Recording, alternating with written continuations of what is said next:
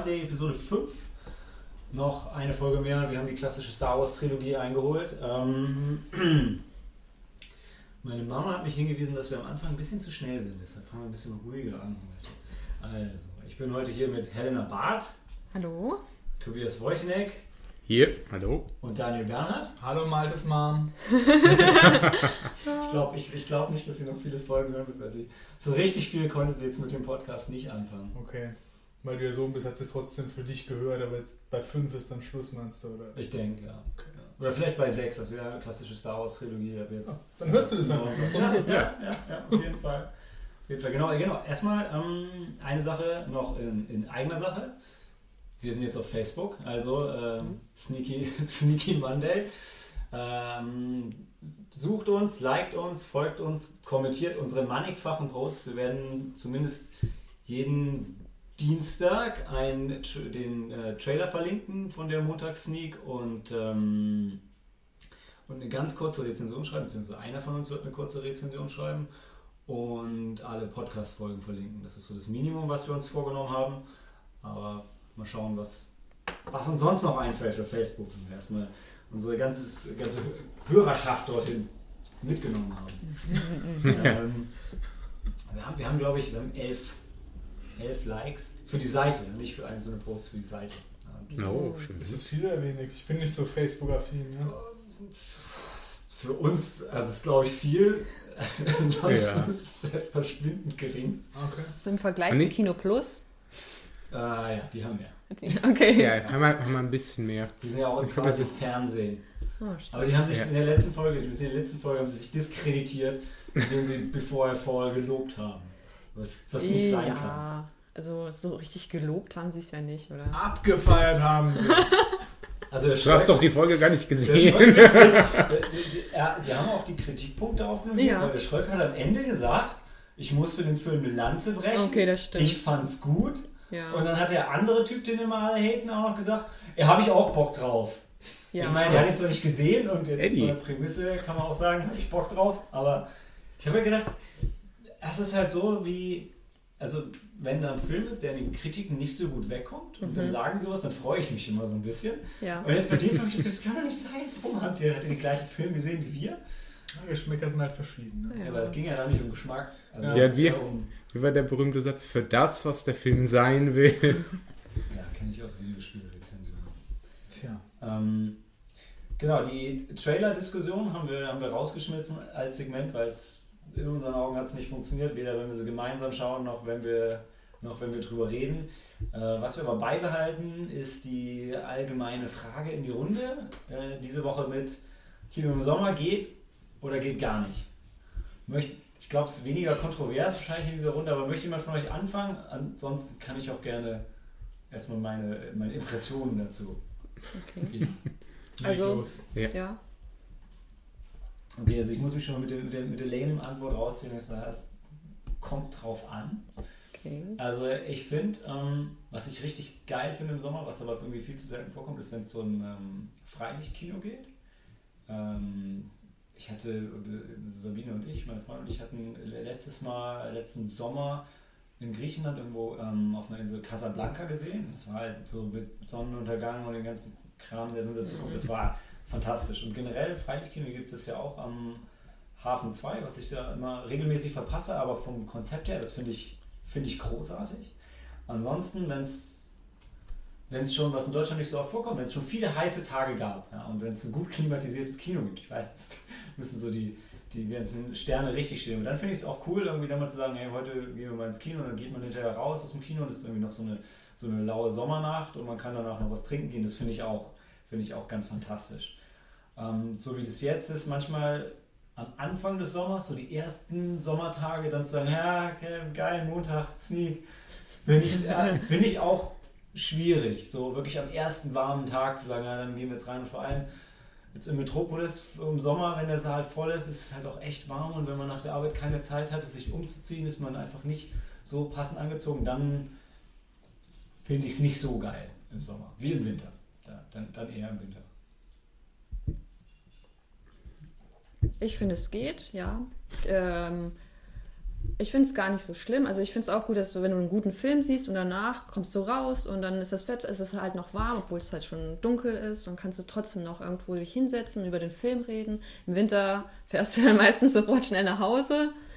Und ich weiß nicht, es kommt halt auch wirklich auf den Film und äh, drauf an. Und es gibt halt die Sommer-Blockbuster. Also Ja. dann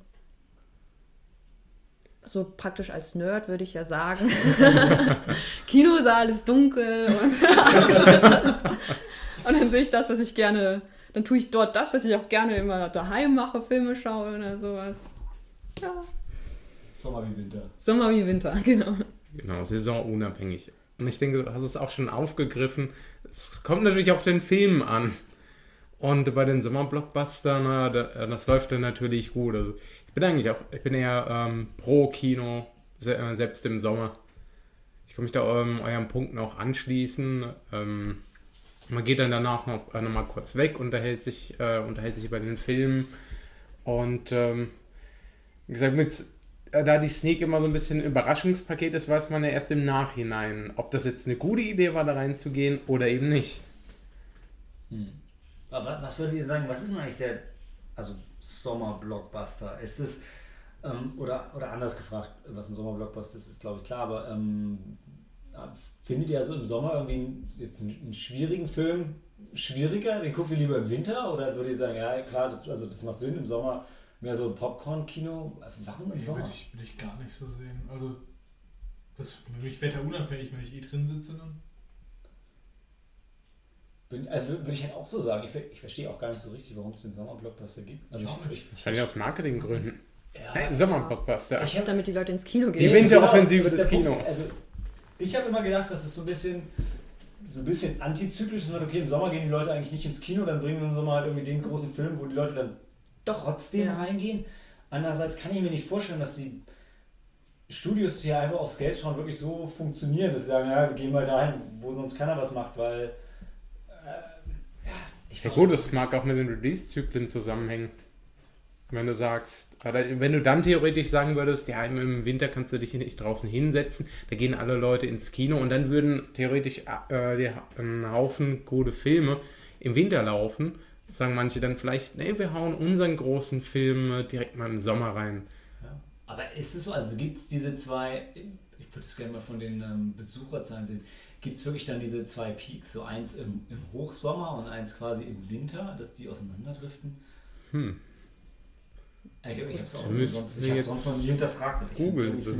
ich finde es- halt merkwürdig, also normalerweise, ich verstehe klar, man würde den anderen großen Releases aus dem Weg gehen wollen und deshalb macht Sinn, dass da nicht alle in den Winter gehen. Aber äh, wir kennen es ja von, von, von Videospielen, die gehen trotzdem alle im Winter und nur die, die halt irgendwie Ja den Weihnachtsrelease nicht schaffen, Da, gehen dann. das ist wegen dem. Weihnachtsgeschäft. Ja, klar, aber warum, ich meine, warum der Sommerblockbuster? Aber vielleicht ist ja auch jetzt nicht die Diskussion eigentlich. Aber finde ich, äh, find ich auch mal spannend für die nächsten. Aber sorry, Daniel, du hast noch gar nicht. Ich kann nicht viel zu sagen. Bei mir ist es Sommer, Winter. Ich gehe einfach gerne mit euch in Filme rein. Passt. Ich habe geahnt, dass es nicht kontrovers wird, aber es ist, es ist so, es sind so einfach einigen. Also Ja, im Kino im Sommer geht. Ja, Ja, vielleicht schreit jetzt ein äh, Zuhörer zu Hause auch, das geht gar nicht. Wir keinen gefällt jetzt Fall. raus in die Sonne. Ich höre auch den Ja, Podcast im Sommer nicht. Der, Kai würde das sagen. Ja? Bei denen ist, äh, im Sommer darfst du keine Videospiele spielen und Okay. keine Filme schauen, du musst nur draußen sein. Das Das- wär, da wäre es kontrovers gewesen, wenn der Kai dabei wäre. Tatsächlich, das, das war aber tatsächlich noch was, was ich, was ich auch gedacht habe, so diese, ähm, diese Filmnächte, wenn wir es zu Hause machen, das finde ich halt im Sommer ist das schon manchmal, finde ich, auch schwieriger als im Winter, weil Ja. Dann wird in der Wohnung wird's Ja. halt mega heiß Dann, dann fünften Stock, so wie hier sind hier Ja. oben, das Ja. macht sich schon bemerkbar. Das. Das ist schon, da sind halt die Pausen schon, aber jetzt einmal Fenster aufreißen. Weil es natürlich, wenn man jetzt quasi auf den Bahngleisen wohnt, so wie hier, kann man halt die Fenster nicht aufmachen, wenn der Film läuft. äh, ja, das finde ich schwierig. Wir haben auch alle nicht so die Wohnungen, die da im Sommer dafür geeignet sind. Bei, bei Helena ist ja quasi jetzt, wenn man in der Kneipe, bei euch kann man dann die Bockwurst aus dem Fenster raus verkaufen, wenn man, Stimmt, wenn man ja. das Fenster aufmacht. Aber bei Tobi wird es gehen. Ja, streng genommen schon. unabhängig. Ja, Tobi ist abgeschieden, wollte Twin Peaks Ich, ich lebe als Einsiedler im Wald. Er war nach hinten raus. Ja, hinten raus, Ja, es genau. stimmt also schon. bei dir ist es so, bei uns ist ja, wir wohnen direkt in der Straße, so wie der Malte gesagt hat, wenn du das Fenster aufmachst, hast du äh, Konversation, Laufkundschaft und so. Bei dir, du bist Stimmt. zu so einem Hinterhof raus, ist relativ außerhalb von Frankfurt und so. Und wo wir Twin Peaks schon haben, es war auch angenehm von der Temperatur, das hat gepasst. Stimmt, denn dann dürfen nur nicht zu viele Leute kommen, weil meine Wohnung nicht gerade so groß ist. Ja, wir stapeln uns, es geht. Ja, genau, Nerds, wir haben noch nicht so viele Freunde. Das simuliert sich von. Ja. Eine, eine, eine kleine eine Klasse. Ah, genau. Was wir vielleicht eigentlich, äh, ich glaube, damit können wir das Thema abschließen. Sommerkino geht. Filme Ja. manchmal ein bisschen schwierig.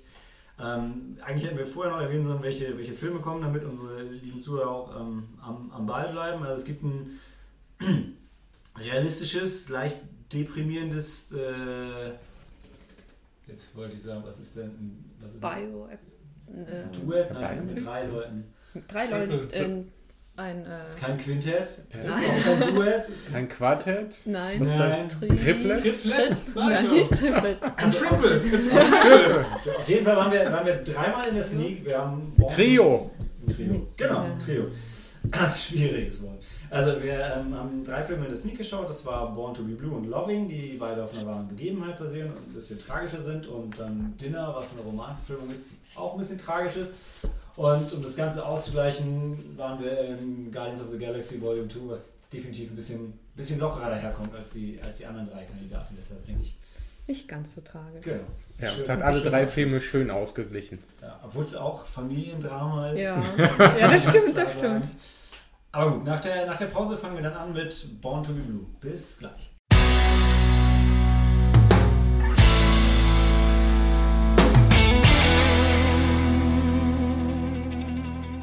Willkommen zurück zum ersten Film, Born to be Blue.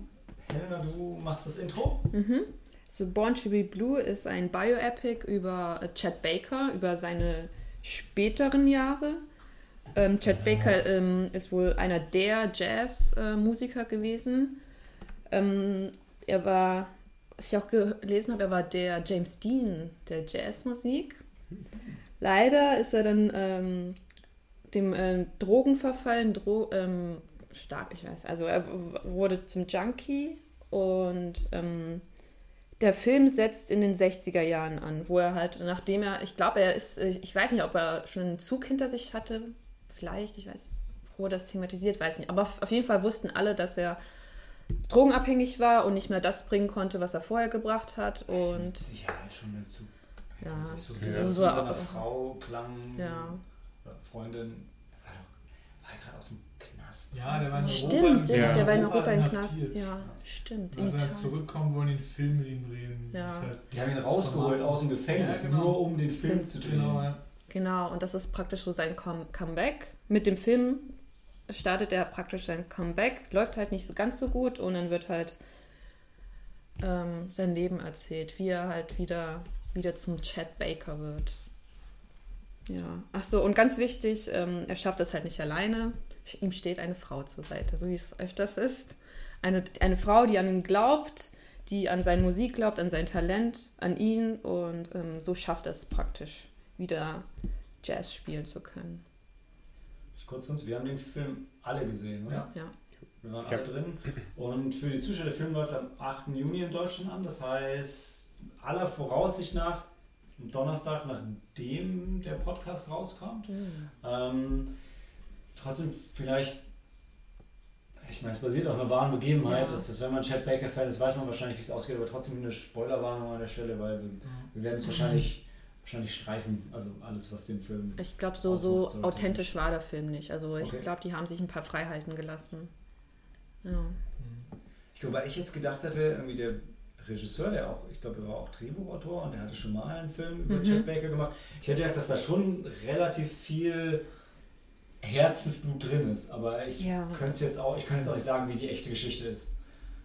Also die Frau gab es wohl nicht, äh, also die Frau selbst gab es wohl Okay. nicht. Es gab mehrere Frauen und eine gab es wohl, die halt äh, auf ihr, also diese äh, Jane heißt sie im Film, Ja. die basiert wohl hauptsächlich auf dieser einen Frau, die er dann, Aber er hat mehrere verarbeitet, der Regisseur. genau, Eine genau. Rolle zusammengefasst. Mhm. so wie es auch im Film dargestellt wird mit, den, ähm, mit dem Film, den sie ja über Chad drehen. Mhm. Und dann wird ja auch, sie spielt ja diese Jane, spielt ja die Ehefrau von Chad im Film. Mhm. Und dann, dann mixt sich das ja auch so. Dann, Macht für den Film aber Sinn. Also ich kann nur für mich sprechen, aber also ich hatte so wie es war, schon Probleme, wirklich Sympathien zu diesen Menschen aufzubauen. Und wenn er dann auch noch ständig die Frau gewechselt hätte, wäre es, Ja. glaube ich, noch schwieriger gewesen. Abgesehen davon, dass es halt im Rahmen von so einem im komprimierten Film einfach gar nicht, vielleicht nicht möglich wäre, die immer wieder einzuführen. Und ah, jetzt ist eine neue da. Vor allem, das war halt so ein Bezugspunkt, äh, zu dem er halt zurückkommt. So, und das macht ihn halt auch sympathischer, wenn du halt siehst, wie er interagiert mit ihr und so. Ja. Ja. Das stimmt auf jeden Fall.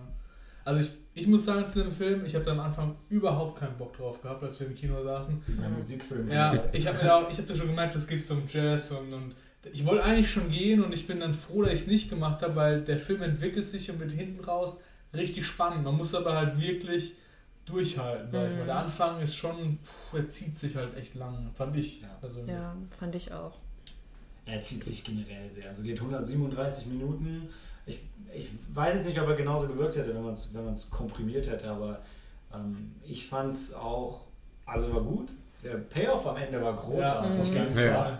Aber der Weg dahin ist schon lang. Ja. Einfach sehr lang.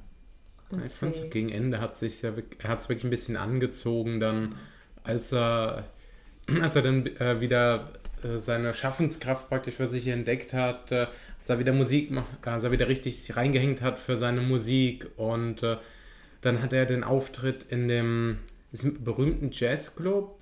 Äh, Birdville. Birdville? wie ist der Bird? Birdland. Bird, Bird- ja, Birdland, müsste das gewesen sein, ja. Da hat er, gro- äh, hat er am Ende noch seinen großen Auftritt Das und war ja dann auch schon das Finale. Ne? Also, Ja gut, aber davor hat man ja gesehen, er war im Tonstudio noch und hat sich dann richtig reingehängt. Da haben sie ihn ja noch alle für gelobt. Vorher haben sie ihn runtergeredet, da sein, äh, sein Produzent, den er da gefunden hatte. Und ähm, gut, bis natürlich, äh, bis auf seine, seine Partnerin, die natürlich an ihn geglaubt hat und gewusst hat, dass er es äh, es noch schaffen kann. Ja, ansonsten war da niemand großartig, der gesagt hat, äh, Chad Baker kommt jetzt wieder. Es war, war anscheinend nur noch ähm, so eine mittelmä äh, seine mittelmäßige Vorstellung, die er gebracht hat, musikalisch. Und äh, dass er es dann am Ende doch noch geschafft hat. ja, also Oder die Spoilerwarnung war ja da. Wir spoilern ja wahrscheinlich auch noch das Finale, was dann passiert. Ja, also war so ein bisschen so die, die dunkle Version von La La Land, habe ich gedacht. Ich muss sagen, also La La Land, ich fand ihn auch sehr gut. Ich fand auch da das, das Ende überragend. Und, aber der Film hier, anders als La La Land, war halt schon während des Zuschauens, er war halt sehr schmerzhaft. Also Ja. teilweise auch Ja. wirklich physisch schmerzhaft, weil was Ja. Chad Baker passiert ist, irgendwie sein alter Dealer kommt vorbei und, und schlägt ihm eben die Zähne aus. Das ist als Und- Trompetenspieler halt scheiße. Ja. bitter. Ja? Und gleichzeitig versucht er von den Drogen runterzukommen, was schwierig ist, weil unter den starken Schmerzen war es dann kaum möglich, eben äh, weiter zu trompeten. Und da gibt es halt echt so ein paar Szenen, wenn er das dann macht und blutet halt die Fresse und es tut so, tut so richtig weh. Also zumindest ich habe halt nur da gesagt, hey, lass es doch sein, lass, lass es einfach. Das ist es nicht wert. Weil, also, ich weiß nicht, jeder, der schon mal Weisheitszähne gezogen gekriegt hat, der einfach äh, so eine kleine Wunde im Mund ist schon richtig eklig. Ja, und wenn die halt wirklich die ganzen Front und du reißt es dir immer wieder komplett auf und dann ist natürlich in der Zeit, spielt, der raucht und trinkt natürlich währenddessen, weil keine Drogen heißt ja in dem Fall nicht keine Zigaretten und keinen Whisky. Ne? Also das, ich verstehe gar nicht, wie man da überhaupt gesund werden kann. Ich fand, der Schauspieler hat das auch cool gespielt. Der hat richtig rübergebracht, wie kaputt der eigentlich Mhm. ist. Ich fand, das war schon gut gemacht. Na gut, wahrscheinlich so komplett ohne Zigaretten und ohne Alkohol hätte er wahrscheinlich wirklich aufgegeben. Das war ja damals noch nicht als, äh, als Droge gesehen Ja, in dem klar, klar. Also war da authentisch. Das weiß ich nicht. Es war ja, das war ja sein Leben. Jazz war ja, Ja. doch sein Leben und er hat doch alles dafür Ja. getan. Ja, also ich glaube, wenn wenn man Chet Baker kennt und so weiter, dann überrascht einen das auch alles weniger. Also mal abgesehen Ja. davon, dass man dann auch die Story wahrscheinlich kennt, aber ja. Ja. Also nein, ich fand es halt, es war so ein Thema, wo ich halt null Connection mit habe und überhaupt nicht drin bin. Trotzdem hat das Film halt am Ende geschafft, mich so mitzureißen. Und dann ist es schon gut. Mhm. Also du fieberst da richtig mit und vor allem ist wieder so offen. Du denkst, das kann so ausgehen, das kann so ausgehen. Und das finde ich dann macht, ja, das ist spannend, das ist ein guter Film, wenn es halt. Wirklich so nicht so vorhersehbar für dich ist. Ja. Und ich meine, man weiß jetzt nicht, ob, ähm, weil Tobi hat es schon, schon erwähnt, dass, der, dass die schauspielerische Leistung so gut ist, ob das jetzt wieder was ist, was quasi eine Marketing-Story dafür fabriziert ist, aber so, was ich zumindest gelesen hatte, war auch, dass Ethan Hawke und der, der Regisseur Robert ähm, Boudreau, dass die halt zusammen schon mal einen Chet Baker-Film machen wollen. Und damals war Ethan Hawke halt eigentlich noch, also es hat nicht richtig funktioniert, er war aber auch noch so ein bisschen zu jung. Und jetzt hat es halt zeitlich gepasst. Und dann hatten sie halt auch die Chance und haben es deshalb jetzt zusammen realisiert, das Projekt. Was ich halt wieder, was ich immer so ein bisschen schwierig finde, dass sich halt so spiegelt mit der Story von Chet Baker im Film, wo, er, wo er auch am Anfang abgestraft wurde und gesagt hat, ey, du hast noch gar nicht genug gelebt. Du, du kannst noch gar nicht richtig den Jazz spielen. Mhm. Ähm, und zum Schluss hat er halt richtig viel oder war richtig Ja. verlebt und deshalb konnte es dann halt auch rüberbringen im, im Finale. Ja, stimmt. So, das, ja. Eins, Ja, eins genau. muss ich noch Du sagen. wolltest zum Finale, musst du eben Ja. Zum. Finale muss ich noch was sagen. Da hat sich der Kreis nämlich geschlossen. Kurz davor, bevor wir den Film gesehen haben, lief ja der Eurovision Ja, Song Contest. genau. Und Und der Gewinner? der Ja. Gewinner, wo dieser aus Portugal, der hat auch ganz besonders so, so einen alten Ton gesungen. Und da habe ich es verstanden. Der hat Chet Baker nachgemacht. Der hat auch mit seinen Händen so in seinem Gesicht rumgespielt und so. Das Chet- genau Ja. wie Chet Baker im Finale. Chet Baker war ja sein Lieblingsmusiker. Mann. Das, hat er, das habe ich nämlich noch, ich habe ja auch den Eurovision Song Ja. Song Contest verfolgt und da hat er nämlich noch gesagt, dass Chet Baker sein großes Idol ist. Das ist krass, aber das passt dann Ja, auch total. Was ja. wenn du das dann weißt und den Film gesehen hast, Ja. dann kommt die Connection so. Das Und denkst so, ich hab's Na gut. verstanden. Das, wo er gewonnen hat, äh, er muss sich ja nicht komplett an das Leben von Jet Baker halten. Wobei wäre ein Baker, bisschen ja, schade. Chet Baker hat ja danach, bis er dann an seinen, den, den Drogentod gestorben ist, ja noch erfolgreich Musik gemacht bis zum Ende. Ja. Also- Ja gut, das stimmt. Er ist nach Europa gegangen und Ja. äh, Ich, würd- ich glaube, eine hat Sache länger ich- durchgehalten Eine als wollte ich gedacht. noch wiedergeben, was ich im Film halt super schwierig fand, einfach für mich wieder so als kompletter Jazz-Banause. Es gab halt immer wieder so Szenen, wo er dann gespielt hat und dann haben sie ihm hinterher gesagt, ey, das ist alles scheiße, was du machst. Oder es ging dann so, ey, das wird schon wieder ganz geil. Und ich habe es halt immer gesehen und hat gespielt. Ich habe mir gedacht, ist das jetzt schlecht oder ist das gut? Ist das, eine, schlechte Jazz, wo er nichts kann oder ist es jetzt schon genial? Weil äh, das ist, es ist einfach total schwierig, weil dann fängt er manchmal an, statt zu spielen, singt er ja zum Schluss erstmal ganz Ja. viel. So, ist das jetzt geil? Ich, ich weiß es nicht. Aber es war geil. Also alle haben gesagt, es ist Ja. geil. Also, ja. Aber du Ja, weißt nicht, bis sie es sagen. Ja, Ja. es war. Also es ist halt, wenn man, ich glaube, wenn man, wenn man was mit Jazz anfangen kann, so richtig, dann ist der Film einfach nochmal viel geiler. Geht Na gut, dann, dann kann man es wahrscheinlich auch noch besser raushören. Ja. Je nachdem, wie das denn geschauspielt ist natürlich. Äh, oder eingespielt von der Jazzmusik her. Wenn du da als Jazz-Experte drin sitzt, dann sagst du, ah, da hat er den Ton nicht getroffen. Das ist ja furchtbar, das brauchst du schon gar nicht anhören. schon- Und dann am Ende, wo er dann auch noch mit dem Singen dann seine Schmerzen praktisch überspielt hat. Und das trotzdem war- hat er aber die Drogen gebraucht. Ja gut, die Drogen hat er am Ende ja genommen, weil er äh, so nervös war, weil er, weil er sich selbst gesagt hat, ah, ich schaff das nicht mehr, ich krieg das nicht Nee, hin. Er hat auch gesagt, richtig, richtig gut ist er nur, wenn er Drogen hat. Also, Ja, oder andersrum. Aber das ähm, hat, war der sein volles. Potenzial kann er nur ausschöpfen, wenn er Drogen. Das war ja aber auch schon so, bevor er die Schmerzen hatte. Also hat er vorher auch Ja. schon. Er hat ja, das wurde ja immer wieder thematisiert und er hat ja auch gesagt, ja, ich bin drogensüchtig. Warum nehme ich Drogen? Weil ich es geil finde. Also, Ja, das ist- gut, das war sehr das ist halt ähnlich. dieses Ding. Ich sage nicht, dass ich kein Problem habe, aber ich sage halt, ich will daran eigentlich nichts ändern. Weil er lebt für den Jazz und er ist auch gut ohne Drogen, aber sein Mit- volles Potenzial perfekt. nur mit Drogen. Und ja. Und das war halt auch, das ist halt, also ohne jetzt das Ende komplett zu, komplett zu spoilen, das ist halt auch das Bittere zum Schluss. Ja. Und man, ich fand zumindest, man konnte es dann auch, also man konnte es irgendwo nachvollziehen, auch wenn, also das war ja gerade das Traurige daran, dass du, du hast es verstanden und es war halt trotzdem irgendwo scheiße. Er sagt, er, er weiß, er zerstört sich selbst damit, aber Ja. nur so kann er halt praktisch was, was schaffen, das ewig lebt. So, ja. Genau, das war ja auch seine Aussage, so ja, du willst halt nirgendwo einfach nur durchschnittlich sein, sondern du willst halt der Beste sein.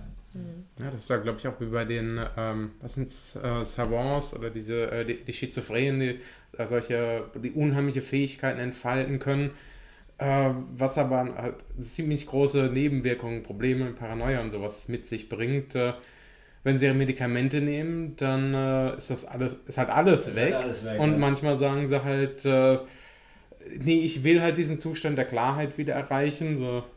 Da ist wie bei The Beautiful Mind Das ist wie Professor X. Ja. Oder Mit der Medikamente kann er gehen, aber er ist kein Telepath mehr. Tja, Ja. das Leben ist unfair. Aber man muss sich entscheiden. ja. Okay, ich glaube, insgesamt geben wir eine Empfehlung, oder? ja. Als, als Jazz-Fan Ich glaube, es ist halt ein guter Film. Es ist auch ein guter Film, Ja. aber ist auch Aber- Geschmackssache. Aber lang und schwierig. ja, Ja. und schwierig. Ich würde sagen-. Ich würde sagen, ja, ähm, Fans gehen in den Film, alle anderen schauen sich den Trailer an. Aber der Schauspieler war auch echt gut. Also der hat es richtig gut rübergebracht. Das ist wahr. Also von mir auch, kann man Ja. sich auf jeden Fall angucken. Ähm, ja. Ja, haltet durch, wartet aufs Finale Ja, und denkt an uns im Finale, wir haben es euch gesagt. ja. Ja. Äh, gut, das war's mit Born to be Blue. Dann sehen wir uns nach der Pause wieder mit ähm, Loving. All love is created equal.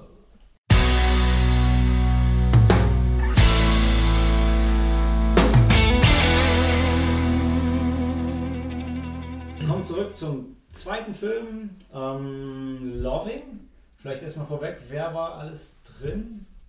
Wir beide. War da, Ja. Ich war da, Tobi Malt. Daniel Helena war nicht dabei. ja, weil wir. Geld verdienen mussten. Ihr Genau. kennt aber den Trailer. Ja, Ja. den Trailer. Du kennst Sehr den wisst Trailer. grob, um was es geht. Alles klar. Und äh, gleich wisst ihr ganz genau, worum es geht, weil Tobi führt uns ein. Genau, super Überleitung. Ähm, letztendlich geht es hier um einen Fall in den 1960er Jahren. Ähm, Loving gegen den Staat Virginia. Ähm, wird äh, erzählt aus der Sicht der Familie Loving. Und bei, das Interessante bei denen ist, ähm, es ist eine gemischte Ehe und im Jahre 19, in den 60er Jahren war in Virginia hier äh, noch strikte Rassentrennung, äh, was um Ehe ging. Äh, ja, nicht nur um Ehe, sondern auch um das Zusammenleben von, äh, von verschiedenen Rassen. Und ähm, die haben sie, am Anfang des Films haben sie sich erst heimlich getroffen. Das fliegt natürlich äh, für die Dramatik relativ schnell dann auf. Und ich dazu sagen, das ist halt ein weißer Mann und eine schwarze Frau, das Paar, ne? also ja, stimmt. Ich sollte ich soll das nochmal. Und die Äh, heißen das hab ich noch nicht- Nach- Das ist ihr Nachname. Für- Ja. Oh. Also sehr, sehr passend auch. Genau. Und ähm, also wie gesagt, dieser ähm, äh, der, der weiße Mann, die schwarze Frau werden dann äh, vor Gericht dazu verurteilt, dass also werden zuerst in, äh, in Haft gesteckt. Aber sie heiraten ja. Sie heiraten ja in einem anderen Staat. Heiraten sie- sie heiraten in einem Staat, wo das legal ist und gehen dann zurück in, in, ähm, in Staat, was war es, Virginia, wo es illegal ist. Warte, Okay, also sie, gut, das stimmt, da haben sie erst ja dann sein- geheiratet. hängt ja Stimmt, sein ja. Hochzeitszertifikat an die Wand. Also, Stimmt, ja, natürlich. Ja. Ich dachte für einen Moment, das wäre andersrum gewesen, dass sie erst verhaftet worden sind, dann haben sie, haben sie draußen geheiratet, aber ne, hat das schon am Anfang äh, an der Wand hängen, das Hochzeitszertifikat. Es hilft ihm in dem Fall nur nichts, weil äh, Virginia akzeptiert das nicht und äh, sie werden letzten Endes dazu verurteilt, ich glaube, entweder beide zwei Jahre ins Gefängnis zu gehen oder den Staat für 35 Jahre äh, zu verlassen. Boah. Und ähm, sie haben, ähm, ich glaube, das wurde, ich weiß gar nicht, wurde das so konkret ausgesprochen? Ich weiß, es hieß nur, ihr müsst den Staat verlassen. und trotzdem- 25 oder 35 Ja, Jahre. das also ja, es hieß- aber es hieß ansonsten Gefängnis. Und das hätten sie, glaube ich, dann wäre noch beschlossen worden, wie lange Gefängnis gewesen wäre. Aber vielleicht also es war, es war auf jeden ja, ich meine, es war, äh, sie haben gesagt, es wären zwei Jahre gewesen. Hm. Also auf jeden Fall eine zu lange Zeit, deswegen entscheiden sie sich aus der. zu lange Zeit. Sie war zu dem Zeitpunkt auch schwanger, muss man noch dazu sagen. Ne? Ja, gut, stimmt, ja. Ja. Das, äh, das ähm, verleiht ihm natürlich zusätzlich noch eine Brisanz. Ähm, weil sie war ja, also sie war ja vorher schon mal, war das Untersuchungshaft, glaube ich. Dann hat sie der Anwalt erstmal äh, rausgeboxt. Sie sind dann noch einmal heimlich zurückgekommen, ähm, indem der Anwalt ein letztes Mal geholfen hat. Sie sind zurückgekommen, weil, ähm, also, sie, haben, sie haben dann den Staat verlassen Ja. und sie sind aber dann zurückgekommen, um, um das Kind zur Welt zu bringen im Rahmen der Familie. Also, muss sich halt vorstellen, in der Zeit war das einfach noch wesentlich wichtiger, dass man das halt in der Familie macht. Und Also daheim. So, Genau, die, ja. die Familie hat Der noch Satz in Virginia gelebt. Genau, Bei der, Deshalb Famili- sind sie auch bei der zurückgekommen. Familie von große- Mildred. Genau, von Mildred. Also von Mhm. Richard, dem Weißen, Ja. hat man die Familie eigentlich nie wirklich gesehen, nur seine Ja, Mutter. ja, seine Mutter war. Seine Mutter? Sein, sein Vater war ganz kurz, glaube ich, mal in der Szene. Genau. Sie ha- haben es nicht so gut verstanden, aber Also es das war, war- war nicht so wichtig. Das war irgendwie, das war so ein, muss ich vorstellen, wie so ein, wie so ein riesiger Bauernhof, wo verschiedene Familien zusammen wohnen, Ja. aber eigentlich nur Schwarze und halt seine weiße Mutter. Und trotzdem fand seine weiße Mutter das halt ziemlich scheiße, dass ihr Sohn halt mit einer schwarzen Frau was macht. Also die hat Was? ihn dann null unterstützt, das Ja. hat sie ihm auch direkt gesagt. Es wird aber nie ausgesprochen, wer sie denn letzten Endes äh, verraten hat. Die, die Schwester von, äh, äh, von Mildred Loving, die fand das auch nicht so toll, dass, äh, dass, äh, dass Richard Loving sie jetzt da auch äh, auf, ihr, auf, auf sein Grundstück, das extra für sie gekauft hat, gebracht hat und dann, dass sie dann in ihrem, in ihrem Haus ein bisschen abgeschiedener leben. Die, die Familienbande da waren halt schon sehr stark. Ja, also es ist so, sie kommen, also es geht halt so ein bisschen hin und her und das ist auch, was ich dem Film vorwerfen würde, dass es sich so ein bisschen zieht, weil, also sie sind halt erst in diesem, in diesem Kaff und dann hauen sie, dann, dann werden sie halt angeklagt, obwohl also alles eigentlich so seine Richtigkeit hat. Ne? Sie sind verheiratet, Mhm. also eigentlich wäre ja alles in Ordnung, aber der Staat akzeptiert das halt nicht und der Sheriff hat auch persönlich was gegen, gegen Schwarze Mhm. und dann hauen sie halt ab. Und dann kommen sie halt wieder wegen dem Kind und wissen halt schon, dass sie dafür verhaftet werden, früher oder später. Leben dann aber, also es ist nicht so, dass das Kind zur Welt kommt und dann gehen sie wieder, sondern die bleiben halt dann einfach erstmal wieder da. Weil er ist auch so ein bisschen, er ist so ein bisschen stur, Er ist ein stoischer Charakter, würde ich fast sagen. ja, aber nicht so, nicht so stoisch wie, wie jetzt irgendwie ein Clint Eastwood, sondern mehr Ja. so, hey, wir lieben uns, wir haben noch geheiratet, wir wollen dann einfach nur zusammen sein und leben bei unserer Familie und das muss doch okay sein. Und wissen aber, okay, wenn es auffliegt und das passiert halt früher oder später, gut, dann war es das. Okay, und dann werden sie wieder vor Gericht gezogen, okay, und dann heißt es halt jetzt Gefängnis oder den Staffel, okay, Ja. und dann gehen sie und ja, dann wollen sie aber irgendwann trotzdem wiederkommen. Na klar, also die äh, Mildred, äh, die verträgt das, äh, das Stadtleben nicht. Ich weiß jetzt nicht Genau. mehr genau, wo, äh, wohin sie gezogen sind, auf jeden Fall zu Verwandten von ihr. Ja. Und äh, als, äh, als ihr Kind da fast, äh, fast angefahren worden ist, also mit, es, es gibt ein paar. Zeitsprünge in dem Film. Ja. Okay. Und sie wollen aber eigentlich immer zurück.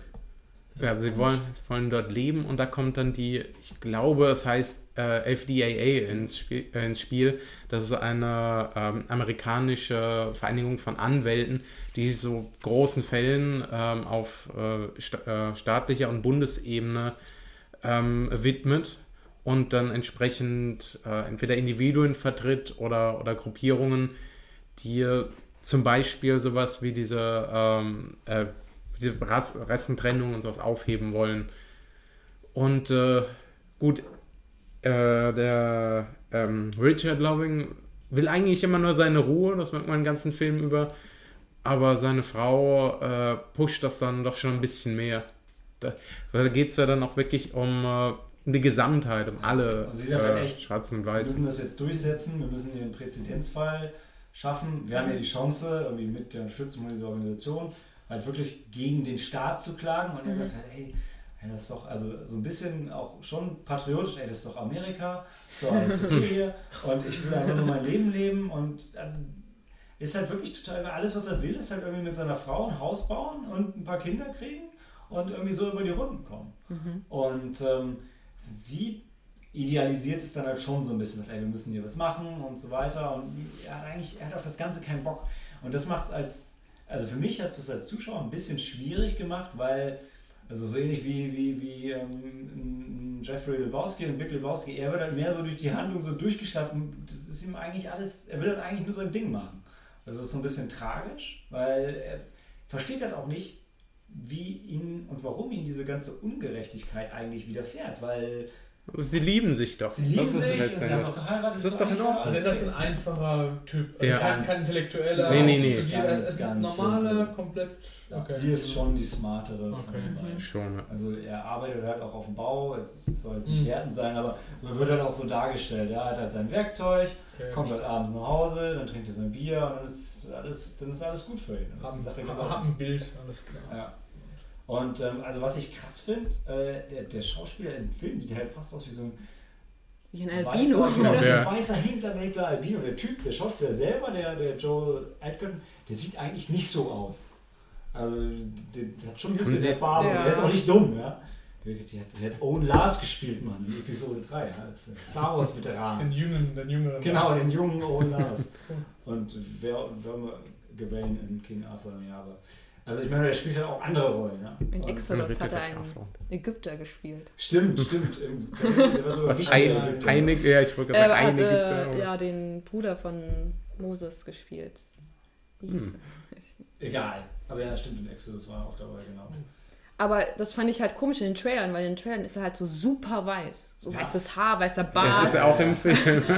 komplett. Das Das ist ein er- richtig- Er hat auch teilweise noch eine weiße Hose an. Weiß man wird's nicht.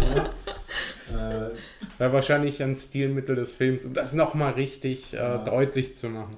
Oh Mann. Also für mich war es.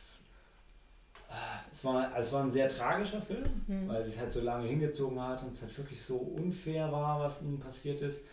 Und es war aber auch, auch schwierig, weil, weil einfach so wenig Pro-Aktionismus irgendwie von denen kam, das, das Ganze voranzutreiben. Und genauso, und ich habe mich halt gefragt, auch ob das ähm, auch ein, Stilmittel war, irgendwie, um das halt so ein bisschen zu sagen, weil dadurch hat sich der Film halt auch echt gezogen, weil, weil niemand hat die Handlung irgendwie aktiv vorangetrieben. Es ist einfach so, einfach so passiert. Ja, warum fahren sie denn jetzt zurück? Die wissen noch, dass sie verhaftet werden und machen es halt trotzdem. Und dann werden sie nicht sofort verhaftet und dann bleiben sie einfach da. Und denkst du, ja, ist doch klar, dass das jetzt irgendwann passiert. Und du würdest dir halt von deinen Hauptdarstellungen erwarten, ey, du noch ein bisschen smarter sein.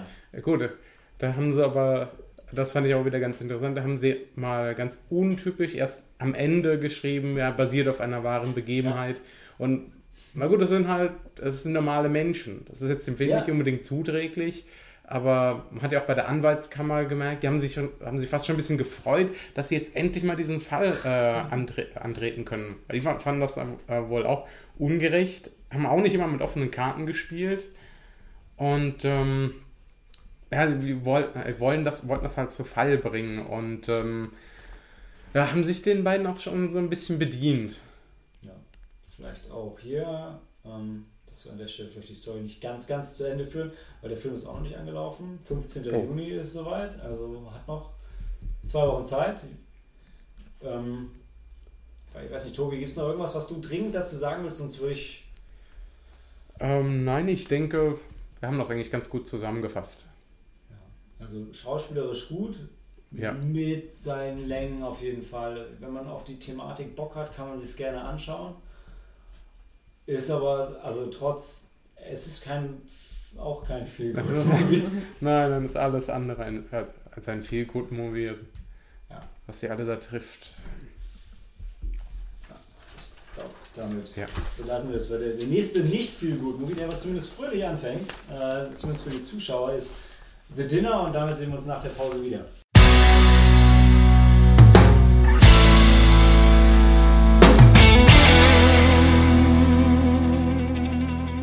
Willkommen zum dritten Film, äh, The Dinner. How far would you go to save your children? Ich finde, die Tagline nimmt schon echt viel Ja, vorher.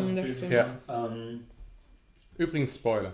ja, ja, ja, läuft auch nächste Woche an, am 8. Juni.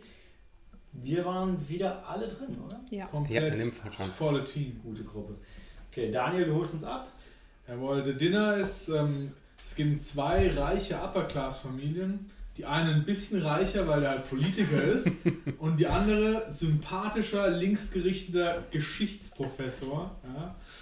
Ja. Ähm, und die treffen sich zu einem Dinner, weil sie ein Problem besprechen wollen, das ihre Kinder angeht. Denn das eine Kind erpresst das Kind der anderen Familie und da finden wir halt raus, warum das geschieht. Ja. Und darüber handelt der Film. Es sind zwei Brüder, also deshalb haben die. Ja, Genau. Der Politiker Connection. und der das Geschichtsprofessor sind Brüder. Richtig, richtig. Also Richard Gere und ähm, der andere Steve sind Coogan. Brüder. Steve Coogan, ja. Und die treffen sich, um über ihre Kinder zu sprechen, die halt Scheiße gebaut haben. Genau. Das wird ja am Anfang noch nicht so deutlich. Das dauert echt, Das bis dauert, dieses ja. Kinderding Ja, am Anfang, auf den Tisch. Anfang hatte ich die Das ganze fängt mit den Zeit Kindern gedacht. aber an. Das ist die erste Szene im Film, ist, wo die Jungs von der Party feiern. Stimmt, ja. Und dann der eine kotzt und so und da geht es der Film eigentlich los. Erst dann siehst du die Eltern, die sich Die treffen. Geschichten Das werden parallel erzählt, Genau. äh, wo, wo die eine in der Vergangenheit. Aber das, das weiß man zu dem Weiß man Zeitpunkt nicht, genau. Am Anfang habe ich immer noch äh, die ganze Zeit gedacht, dass es um den, ähm, dass es um den Charakter von äh, Steve Coogan geht, diesen äh, den, den Geschichtsprofessor. Das ist als Weil man merkt schon, ja, es ist, äh, er ist schon, ein, ja, er hat Probleme. Er ist auch ein sehr besonderer Lehrer. Ja. Ich finde aber, du merkst am Anfang nicht, dass er Probleme hat. Das Mhm. kriegst du im Film Nee, raus. das stimmt. Am Anfang Nee, ist du er denkst, er ist zynisch. Am, Also nee, ich finde, am Anfang kommt der das super sympathisch Ja. rüber, finde ich. Ja? Ja. Da ist der so, Ich der. Du, du, du, du freust dich so darauf, wie der sich entwickelt. Und denkst so, ey, das ist ein guter Typ, der setzt sich für seine Schüler ein, der ist liebevoll zu seiner Frau, auch wenn sie sich gerade ein bisschen streiten und so. Und du denkst so, ey, cooler Typ. Ich frage mich nur, wenn du den Film ein zweites Mal siehst, ob du auch so denkst, ob du da am Anfang schon eher die die Warnzeichen siehst. Weil, also mir ging es auch nicht so, ich kann es Mhm. dir verstehen. Das ist aber, es ist halt auch dein Typ, muss man sagen, ja. Ja. Also weil er so ein Ja. bisschen das Militärische feiert, Ja. Geschichte sind halt auch Dinge, da kannst du dich ganz gut mit identifizieren. der fängt schon so an und erzählt von Gettysburg. Ja, da, da hat er mich schon abgeholt gehabt. Er erzählt halt nicht, wie andere Leute von Gettysburg Ja. reden. Ne? Genau. Ja, aber stimmt, er war schon der Sympathieträger. Er war echt. Er trug auch ständig diese Karohemden, auch zu diesem High-Class-Dinner da in diesem super fancy Ja. Restaurant. Und Also, ey, die sollen sich so anstellen, das reiche Pack. genau, genau. Und er ist ja auch extra hingegangen, ähm, um seiner Frau zuliebe. Und dann, Ja, oh, er tut alles für seine Frau. Und genau. Das ist halt, also was ich halt gerade so cool finde, ähm, als jemand, der jetzt das Buch nicht gelesen hat, oder es ist eine Romanverfilmung, mich hat total viel an dem Film wirklich so langsam richtig überrascht. Also es ist halt am Anfang, als, sie zu einer Frau sagt, ja, I, I don't like these people, ja. Und dann, das hat dann total lange gedauert für mich, bis ich realisierte, ach, das ist sein, sein, Sein Bruder. ja. Ja, ja. Das dauert wirklich Ja, lange. Ich dachte eher so, ah, man treffen sich jetzt irgendwie mit Freunden Ja. von seiner Frau, die er halt irgendwie nicht mag. Genau, sowas Ja. hab ich auch gedacht.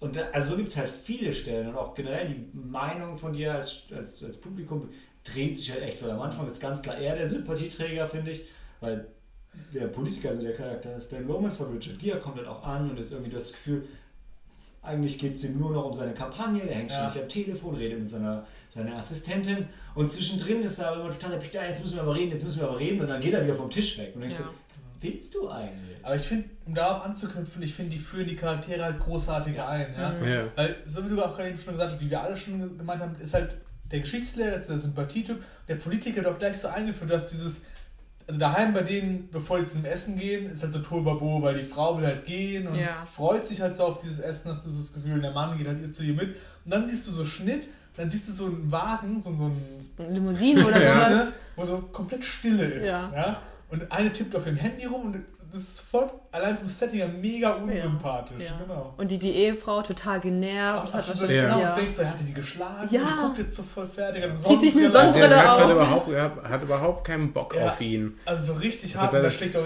die Hand dann so weg und so. Und das ist einfach richtig gut gemacht. Und hast am Anfang wirklich das Gefühl, auch die, ähm, der, wie heißt der, ähm, Paul Loman, also Charakter von Steve Coogan und seine Frau, Mhm. äh, bei denen, die verstehen sich so, die stehen so füreinander ein und dann bei dieser Szene in der Limousine einfach nur Ja. eisig. Ja, eisig, genau, richtig. Und ich glaube, wen man von den Darstellern noch unbedingt hervorheben muss, ist der Kellner, der sie durch den Abend begleitet. Ja. Das stimmt, der oh, super der war- Kellner. Der, Der war genau, super sympathisch. Dylan Heinz. Hi. Dylan Heinz. ja, Ich habe gesagt, er ist Deutscher. Der hat auch Ja. einen geilen deutschen Akzent und spielt halt auch einen Deutschen im Film. ja, ja. Und das Highlight seiner Käsepräsentation. Das war wirklich Oh, das ja. Highlight. die wir ja Ja. haben, jetzt improvisiert war. Mhm. Minuten und der Darsteller den Dialog auch noch selber geschrieben. Super. Beziehungsweise sich. Und es kam so überzeugend, wenn ich jetzt denke, dass er all diese Fakten über diese Käsesorten wahrscheinlich einfach entweder sie sich komplett ausgedacht hat Ja. Zehn Minuten vorher gegoogelt hat. oder dann auch noch sein, sein geiler Rassismuswitz. da- Also das war geiles und auch zwischendrin was. Would you, like- would your DNA like another cocktail? Ja, ich finde, also, genau, wie der Film aufgebaut ist, man kennt es ja so ähm, aus so Tarantino-Filmen, dass so an so Akte untergliedert ist und so. Und hier ist es halt immer untergliedert in die wirklichen Gänge, die in so einem Luxusrestaurant halt gegeben werden. So Vorspeise. Aperitif und dann. Äh, Vorspeise, Hauptgang. Genau. Ja, Und das sind immer so diese, diese Unterbrechungen, wo die halt kommen, wo wirklich so eingeblendet wird. Und jetzt kommt das. Ja? Ja. Das sind in verschiedenen Akten. Das war ja auch so wie ein Kammerspiel aufgebaut. Ja. Aber ich würde auch sagen, hier äh, Dylan Heinz, der sympathischste Charakter des Auf Films. jeden Fall. ja, das stimmt. Also alle haben Dreck am Stecken, außer Dylan Heinz. Ja, hat sich wirklich um die Leute auch bemüht. ja, ich fand's auch. Selbst ja der Oberkellner ist irgendwann ausgerastet. Also das was mich halt, was mich gewundert hat, war, also es sind, der Film war, war jetzt nicht gut besucht, Thema Kino und Sommer, ja. Mhm. Dann, es sind super viele Leute rausgegangen. Ja, Mhm. Was wir hinterher gehört haben, es waren auch, fanden auch mega viele Leute in den Film scheiße und haben sich darüber unterhalten, wie, wie, wie der ihnen überhaupt nicht gefallen hat. Ja. Wir haben jetzt nachgeschaut, auch Kritiker und das Internet hassen diesen Film. Ja gut, Kritiker jetzt äh, sie sagen, es ist 50%? okay. Ja, es ist aber nicht hassen. Doch, das ist 50 schon sehr Prozent ist schon Bei hassen. Kritikern ist es schon so sehr weit unten. Ja, also und vor allem gerade für so einen Film, der so ein bisschen Anspruch hat. Ja. Ja, Chet Dann- Baker hat 88 Prozent von den Kritikern Und dann- bekommen. Der Autor distanziert sich komplett von dem Film. Ja, der hasst ihn. Hasst den Film. Der Und- Autor ist auf der, Stimmt, auf ja. der Filmparty, hat er die Party verlassen. Ja. Weil er meinte, ich kann jetzt nichts Gutes dazu sagen, dann gehe ich lieber und sage Genau. nichts. Und ich, was ich mich halt frage, ist, also erstens habe ich mich so ein bisschen gefragt, sind wir ein bisschen geschmacksverwirrt gewesen? Weil wir fanden ihn eigentlich alle ganz geil. Ja. Ähm, und jetzt aber dann im, im, im Nachhinein, wenn wir jetzt diesen Film schon gut fanden und wir würden ihn wahrscheinlich schon so ein bisschen empfehlen, ärgere ich mich trotzdem fast, dass ich ihn gesehen habe, weil das Buch und die beiden anderen Verfilmungen wahrscheinlich ein ähnlicher Stoff, aber wahrscheinlich noch viel besser sind. Und ich finde, und dann für mich zumindest, was in dem Film drin war, war aber immer noch so gut, dass wir echt Spaß hatten im Kino und Ja. gespannt waren. Vielleicht lohnen sich dann die anderen Verfilmungen umso mehr. ja, Vielleicht aber auch nicht. was Malte sagt, wahrscheinlich sind die anderen halt wirklich viel besser und dadurch, wenn die Leute halt schon kennen, finden die den halt scheiße vielleicht. Ja. Ja. Ja, gut, ich glaube, jetzt im Sneak-Publikum war jetzt niemand, äh, oder wäre schon sehr ein seltsamer Zufall, wenn die alle äh, das Buch gelesen hätten oder auch die ganzen Filme schon geguckt hätten. Aber, Weiß. Also es sind ja schon, ich, ich würde ich würd ja gerne mal so ein Profil von den Sneak-Gängern sehen. Also erstens würde ich gerne sehen, wie viele sind, sind regelmäßig da und sind halt dadurch, also sind halt tendenziell auch, ich finde, weil in der Sneak äh, spaltet sich wahrscheinlich primär so in zwei Gruppen. So Hardcore-Kino-Fans, die einfach immer hingehen und einfach generell den Film feiern und Leute, denen eigentlich fast egal ist, was kommt und einfach nur da sind, geil, kostet nur 5 Euro, wenn was cool ist, es bleibt. Äh, also dementsprechend hast du auch immer Leute, die der Film völlig abfuckt, die ganze Zeit reden und die mich dann total nerven. Oder halt Cineasten, ja. So wie wir. Ja, Ja. aber man muss ja nun mal sagen, es gehen ja tendenziell wirklich nicht oft Leute. Ja? Und wenn dann bei Horror. Ja. Genau. Bei Horror gehen viele, aber. Weil die einfach keinen Bock auf den Genre Film, haben. Ja. Und bei dem Film war es halt wirklich komisch, weil halt so viele haben es halt schon lange nicht mehr gegangen und das hat uns dann halt verwundert. Ja. Weil es jetzt keinen offensichtlichen Anlass gab. So dafür. Ja. Wobei man sagen muss jetzt, ähm, wo ich glaube, der, wie ich das verstanden habe, der ähm, Autor fand den Film halt hauptsächlich deshalb so schlecht, weil er so, so neue Aspekte, die er halt nicht da drin gesehen hat und nicht Mhm. geschrieben hat, reingebracht haben. Also gerade diese, diese Rassismus-Aspekt und dass es halt so sehr auf, auf die USA getrimmt war. Und ich dachte, okay, dann. Das hat für mich aber in dem Film auch funktioniert. Das hat nicht gestört. ja. Das war eher, war für mich noch so ein, so ein Layer on top. Gut, was, äh, Ein was hatten wir geschrieben? Das ist ja, dass er, äh, dass es auch nicht gut, dass sein Roman anscheinend noch wesentlich zynischer war. Und äh, Noch zynischer? ja, ich habe das hier in den Notizen irgendwo gelesen. Das hieß ja, er war, ähm, er, sein, sein Buch war wesentlich äh, zynischer und noch, äh, noch böser. Aber Genau. äh, es genau, geht um diese Moral, äh, dass sie diese Moralgeschichte noch ein bisschen reingebracht haben. Die er in seinem Buch Das eigentlich fand er nicht ja. gut. Ja. Ich fand das schon gut gemacht. Ähm, Ich weiß auch gar nicht, ob ich. Ich habe jetzt diese krasse Moralgeschichte, habe ich im Film auch nicht so. Gut, wenn du das Buch geschrieben hast, liest es wahrscheinlich eher. Oder, Ja, oder, oder meint er damit, dass halt diese ganze, ohne ins Detail zu gehen, aber dass diese ganze Eltern-Kinder-Beschützen-Geschichte, dass das die Moralgeschichte ist, die er dann nicht so gesehen Nee, ich hat. glaube, die Moral, die er meint, ist, als der eine Charakter so seinen Turn hat und dann plötzlich, wo du gar nicht erwartest, dann für das Richtige einsteht. So. Vielleicht meint er das mit der Moral dann. Der Politiker, der Ja, quasi ja. schon so selbstlos agiert. ne? Richtig, wo er halt überhaupt nicht Mhm. rechnet. Das ist ihm vielleicht nicht gefallen, weil er halt gemeint hat, Ja. seine, seine Charaktere wären halt nicht so. Werden halt alle scheiße. Genau. Ah, okay. Ja, Ja, das, gut, könnte, das das könnte gut sein, ja. Das könnte ich mir gut sein, ja. vorstellen. Aber das fand ich gut. Das, Total. da, Gerade Ja. das fand ich Ja. gut, dass er Gerade, dann zum ja, Schluss. gerade weil man eben nicht, Weiß- weil man gedacht Ja. hat, der ist das unmoralische Ja, Arschloch. genau. Ja, und, Und dann, dann- eben nicht. Also man kann es ja schon mal sagen jetzt, oder? Vielleicht, aber ich glaube, so wie wir es gerade beschrieben haben, ich glaube, ich würde es dabei lassen, weil der Film noch nicht angelaufen ist jetzt. Weil ich finde, den Film kannst du halt unglaublich schwer reden, wenn du nicht ins Detail gehst. Ne? Mhm. Ja. Okay, dann machen wir jetzt nochmal eine Hardcore-Spoilerwarnung und dann schieß los. Ja, ähm, ich finde es halt richtig geil, weil, wie gesagt, wie wir am Anfang gesagt haben, die Leute werden so eingeführt. Mhm. Mitten im Film, es geht halt darum, die Kinder, die haben einen Obdachlosen oder eine Obdachlose angezündet und umgebracht Mhm. und die Eltern versuchen jetzt halt, das zu vertuschen. Und der Einzige, der plötzlich dagegen argumentiert und sagt, ey, die haben Menschen umgebracht, Ja. ist der Politiker.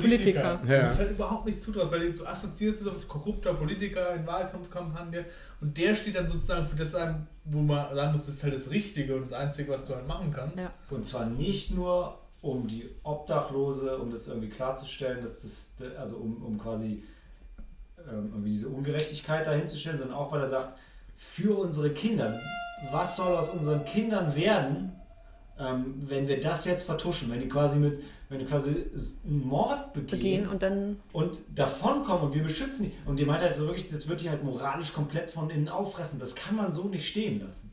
Und fand ich, also ich fand es krass. Also erstens, weil er der Politiker ist. Zweitens, weil normalerweise sind es in Filmen ja schon, also natürlich beschützen Frauen, Mütter ihre Kinder, aber normalerweise sind sie auch die, die die moralisch richtigen Ja. Entscheidungen trotzdem treffen.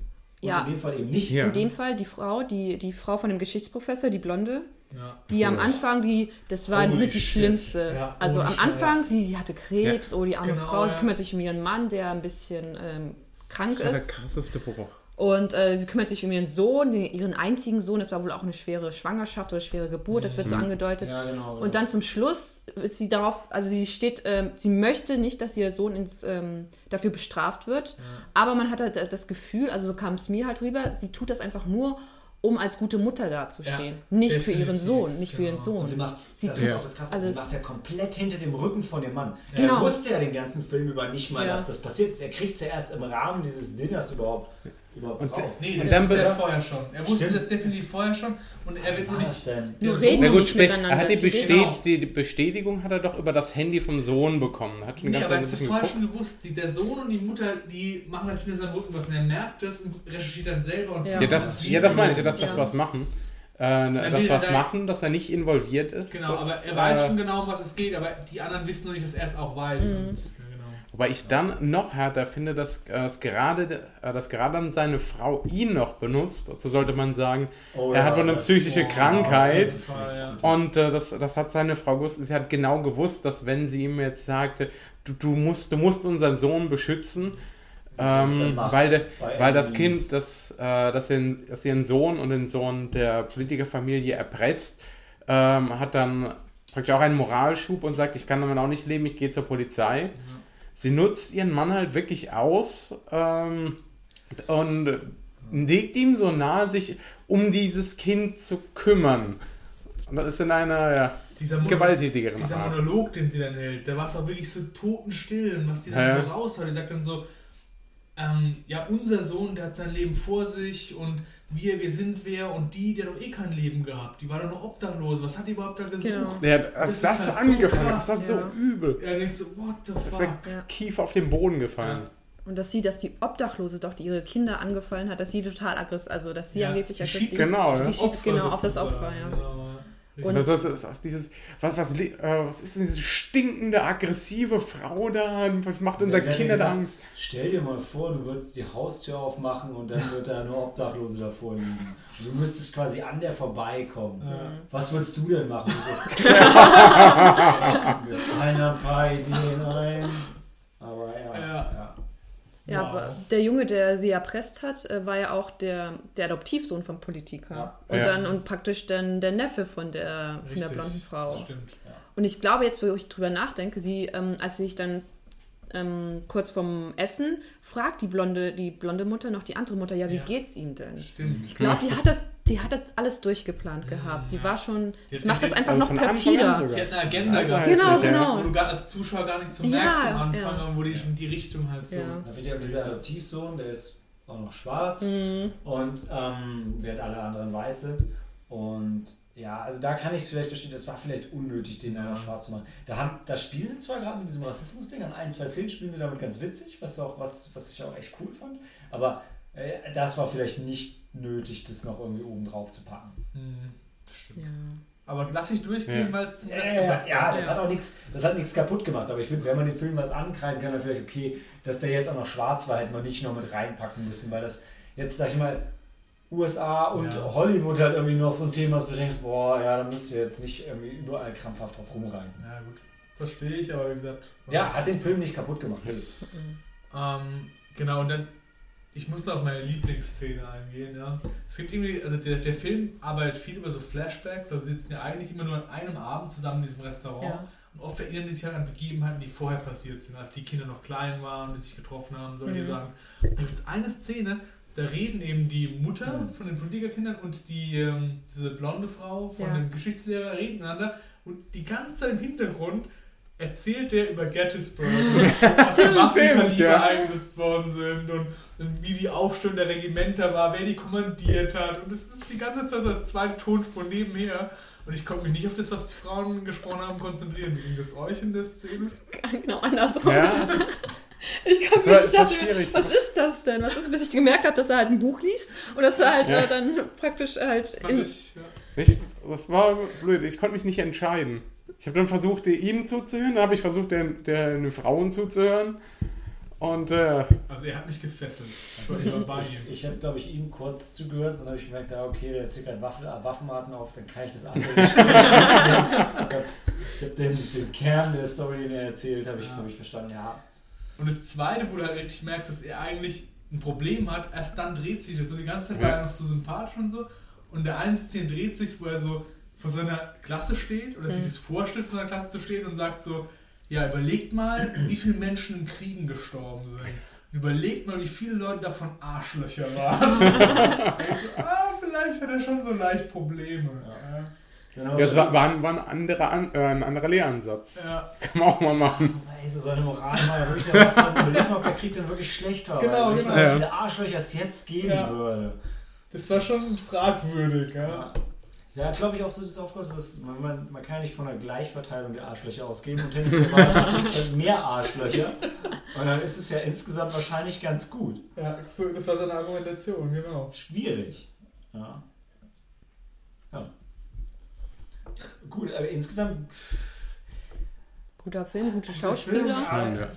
Wenn jetzt wirklich der Film so schlecht ist, dann, dann, dann, dann schaut die anderen beiden Filme, lest Mhm. das Buch. Aber wenn ihr jetzt, jetzt irgendwie keinen Bock habt, tief zu graben und der Film ist halt gerade da, schaut euch an. Richard Gere ist gut, die Ja. anderen Schauspieler sind gut. ja. Es, macht, es hat Spaß gemacht, es hat zum Nachdenken angeregt. Interessantes Thema. Ja. Also ohne Vorwissen kann man auf jeden Fall eine Empfehlung geben. Definitiv. Also ohne Vorwissen von Büchern und Filmen und allem. Ja. Gut. Jetzt war es doch fröhlicher als erwartet. Trotzdem äh, nach der Pause der krönende positive Abschluss mit Guardians of the Galaxy Volume 2. Äh, Volume 2. Bis gleich.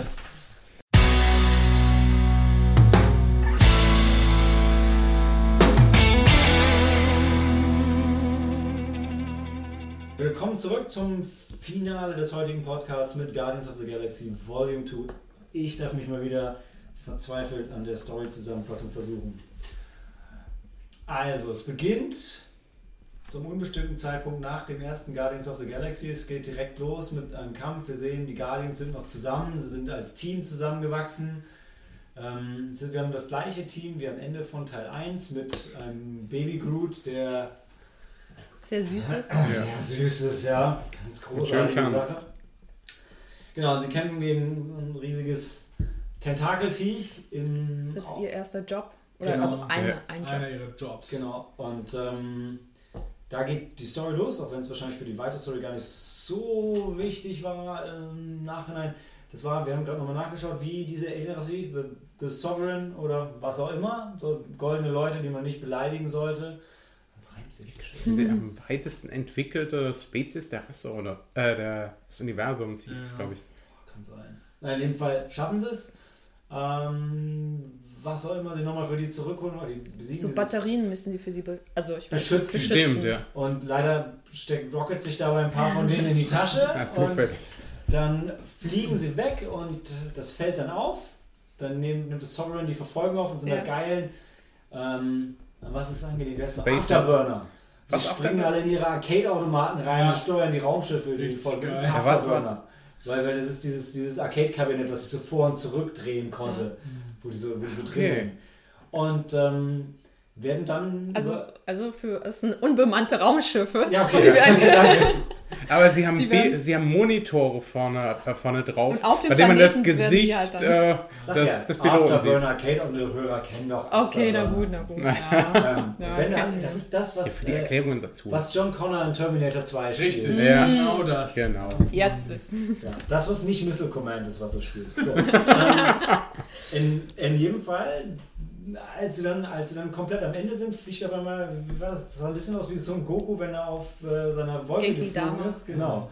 Ähm, fliegt Ego an ihm vorbei, gespielt vom großartigen Kurt Russell. Und Snake. ähm, Ja. Snake Snake Plissken. rettet, rettet sie einfach mal eben schnell und ähm, dann stellt sich im Nachhinein raus, Kurt, Kurt, Kurt Russell, also Ego ist gleichzeitig ein Planet und ist gleichzeitig Star-Lords Vater, den, von dem wir schon im, im ersten Teil gehört haben und von da an entfaltet sich die Story so ein bisschen. Es geht viel um, um Familie, also es geht um ähm, Star-Lord und sein es geht um Vater. Star-Lord und seinen Vater, es geht um Star-Lord und um Yondu, seinen quasi Adoptivvater, es geht um, ähm, wie heißen sie, Gomorrah. ne Nebula und Gomorra, um die, die beiden Schwestern und äh, Adoptivtöchter, was man so liebevoll nennen von, äh, von Xanos. Ähm, ich, für mich persönlich, Drax und Rocket haben sich jetzt nicht so groß weiterentwickelt. Doch, Drax- doch, ja, doch, Drax war- Rocket, Rocket. Doch. Drax war Rocket super. war super. Ja. Die waren beide super, aber es, ich meine, er fällt jetzt nicht mehr über ihre Backstory, nicht viel mehr über ihre Backstory. Aber ihre, über ihre Figur. über ihre Figur, Ja. Und ich finde gerade bei Drax hat er viel mehr Charakterisierung bekommen, wo halt, also ich fand, der hat Ja, schon mehr stimmt, ich muss- Und, bei und Drax ich finde Rocket auch. Rocket auch. Ja. Ja, Bei Drax muss ich wirklich sagen, äh, dass mir jetzt äh, zum- im zweiten Teil erst, erst mal richtig aufgefallen, wie er halt äh, die ganze Zeit äh, einfach das sagt, was er denkt. Ja, genau. Und das Wie fand ich, haben sie mehr rausgestellt. Und das fand ich großartig. Fand ich super gemacht. Und das, was er sagt, ist auch fast immer richtig. Weil Ja. er die Dinge so sieht, wie sie halt sind. Ja, das macht so Wie lustig. so ein autistisches Kind. Ja, das, das stimmt. Also das wurde auch beim, beim ersten Teil wurde es auch schon, schon thematisiert. Also ich glaube, ich glaub, Aber nicht so deutlich. ich, nee, nee, nee, was ich meinte war, ähm, ich weiß nicht, ob ich es im Podcast gehört habe oder ob das tatsächlich so eine Internetstory war von so einem autistischen Kind, der, Ja, Auf das ist- 9gag ja, habe ich ja. das der gelesen. meinte, Ach dass, ja. dass er sich halt total mit Drax identifizieren konnte und ihm das total Mhm. geholfen hat, seinen, seinen Autismus zu bewältigen. Vielleicht um nur ganz kurz die Story-Zusammenfassung noch abzuschließen. Es wird ein noch neues Mitglied vorgestellt, Mantis, die in dem Film ähm, empathisch ist, die kann die Gefühle der Menschen lesen. Und das ist halt ein schönes Gegenstück zu, zu Drax. Also so Drax trägt ja seine Gefühle eh immer direkt nach außen und sie macht das gleiche mit anderen Figuren, was für viele lustige Szenen sorgt. ähm, ja. Wobei sie nicht nur Gefühle lesen kann, sondern die auch beeinflussen kann. Deswegen hat Stimmt, die ja. bei sich. Das wird Stimmt. so eingeführt, Stimmt. dass, dass sie ihm halt hilft, zu schlafen oder sich zu, Ja. auszuruhen. Ja. Was für ihn halt schwierig ist, weil er ein uraltes Wesen ist. Und Ja. Und was, was, Ein Planet halt. ja, was an dem Film sehr, sehr, sehr schön ist, wie ich fand zumindest, ist, dass die Filme von den Marvel Studios kranken immer so ein bisschen daran, dass sie keine wirklich gut geschriebenen oder zumindest gut präsenten Bösewichte haben. Weißt du, so wie, wie du es beim Batman hast, wo der, der Joker zum Beispiel immer Mhm. wieder auftaucht und einfach großartig ist und viele dieser Figuren.